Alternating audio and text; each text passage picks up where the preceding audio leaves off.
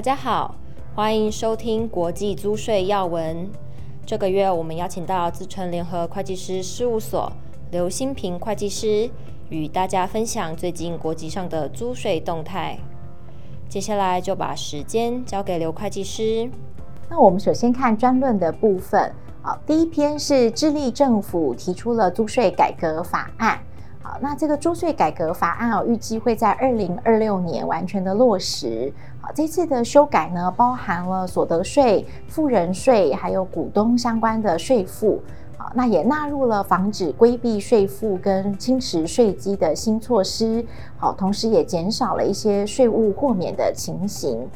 几个修正的重点啊，好，第一个是淘汰整合税制，好，针对智利大型的公司，好，要把这个公司税跟这个股东的税负啊分开，好，取代现有的这个整合税制，好，整合税制就有一点像啊，我们过去这个两税合一的概念，好，现在的制度之下，这个智利公司缴的所得税。好，在分配股利给非居民股东的时候，好，可以用来抵扣这个股利的扣缴税百分之三十五。好，那这个抵扣的机制哦，又要看这个非税务居民股东哦，它是来自于这个租税协定的国家，好，就可以全额的抵扣。那如果是跟智利没有租税协定的国家，就只能抵扣百分之六十五。那在这个新的制度之下哦，针对这种没有租税协定的非税务居民股东，哦，就不能够再抵扣公司税了，好，而是用一个单一的税率是百分之二十二，好，来做缴税。那第二个是减少这个基本税，好，公司税率会从二十七个 percent 调降到二十五个 percent，好，但是新增了一个两 percent 的发展税的制度，好，但是公司如果是把这个支出哦是用在能够提升公司的发展力，好像是研发好这一类的活动，那就可以不用缴交这个发展税。好，第三个是新增返递延的税制，好，就是要课一个百分之一点八的未分配盈余税，好，但这是只有针对如果公司哦百分之五十以上哦是呃获取被动所得为主的公司哦才有适用。那第四个是这个保留盈余适用的替代税，好，这个替代税的税率啊会从百分之十开始，好，那之后会再提高到百分之十二。那最后是这个净营业损失的限制，好，如果公司有这个亏损扣抵，好，那之后呢，只能够抵扣这个呃百分之五十的这个年度所得额。好，此外呢，这个智利政府也向国会提交了矿业税法的修正案。所以这次呃提出来的这个呃修正案哦，其实是蛮重大又广泛的。好，但是考量目前智利的一个政治环境啊，这些法案呢到国会讨论的时候，可能又会有所调整。好，所以提醒啊，这个公司呃应该要持续关注这个租税改革的发展跟立法的进度。好，下一篇专论啊是荷兰啊发布了新的移转定价法令。好，那这个新的法令最大的变化就是针对金融交易。好，它反映了 OECD Guidelines 第十章有关于金融交易的指引。好，那特别是针对金融中介机构，好，特别强调他们对风险的控制力，还有还有要有足够的财务能力。好，这个新法令里面哦，也明确的提到了哦，如果这个贷款人呢，哈，他是缺乏这个对风险控管的能力，好，或者是财务能力，那他就只能够获得这种无风险的报酬，好，可是借款方呢，哦，他还是有权利去抵扣常规交易区间内的这个利息支出。好，所以提醒跨国企业啊，特别是有使用这个荷兰作为我们集团资金调度的中心，作为一个金融中介机构的，好，应该要重新检视呃我们的移转定价政策。好，接下来我们看到要闻哦，首先是立法。第一个是这个澳洲，呃，澳洲的这个联邦预算案，好的这个结果可以看得出来哦，澳洲的经济还是非常的强劲啊。那这次几个这个税改哦，包括了呃对资本弱化机制提议要做修正。那第二个是对无形资产跨境支付的抵扣会有限制，好，第三个是增加跨国集团的透明度，好，那最后呢是增加了这个澳洲税局哦，这个跨国查税的一个预算。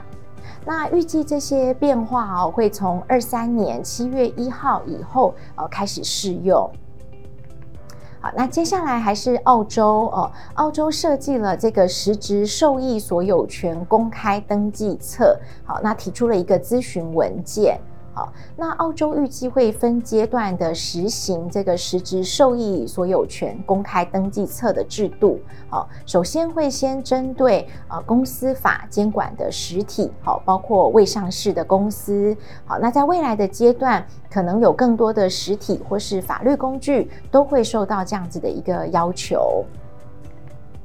好，再来是比利时啊，比利时呢啊提出的这个预算，好几项重要的租税措施，包括他们制定了临时的这个最低税负，好，那第二个是废除大公司名义利息扣抵的制度，好，那最后是有关于这个权利金的国外税额扣抵，好，从原来的一次性百分之十五的抵扣，啊，要变更为是实际缴纳税额的抵扣。好，那预计这些措施呢，会从明年哦二三年的一月一号开始生效。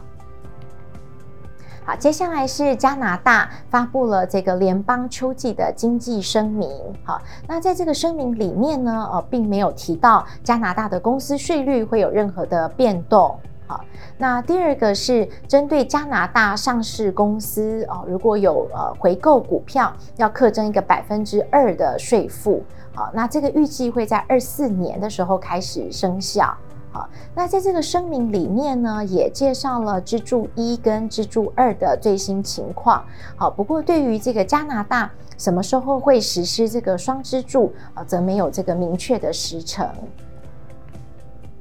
再来是匈牙利，好，那匈牙利提议要修改这个税法，好，那这次最主要的变化哦，就是要把欧盟有关于这个公开国别报告的指令要纳入国内法。好，那这是针对跨国集团，它的合并营收超过七点五亿欧元，好，那就必须要公开呃国别报告里面的一些资讯，好，啊，包括这个个体的啊名称、员工的人数、你的营业额、好缴纳税款的一些资讯，好，那这个预计第一个需要被披露的年度会是在二零二五年。好，再来是波兰，波兰修改了这个所得税法有关于移转利润的条款。好，那这个修法预计会从明年的一月一号开始适用。好，如果有特定的这个支出啊成本被认为是在移转利润，好，那波兰的纳税人呢啊就要把这笔支出当作是额外的所得。好，那还是要课百分之十九的税负。接下来我们看到这个司法啊、呃，这个判决哦是有关于这个西班牙跟德国租税协定的适用。好，在这个个案里面有一家这个西班牙的公司，好，那他跟一家德国的公司购买了他的客户跟营运的资料。好，那西班牙付的这个款项哦，到底是属于什么样性质呢？好，那这个法院认为哦，虽然这个是呃客户资料的买卖，好，但是因为它涉及了这个商业经验跟资讯的这个使用，好，所以把它定性为权利金。接下来是有关于这个呃 OECD 的资讯，好。那澳洲呢？呃，针对这个 OECD 的双支柱发布了咨询的文件啊。那预计在明年要提交的二三二四年的联邦预算，啊，应该就会把这些措施反映进去。好，那也包含可能会公布啊，他们这个预计实施的一个时程表。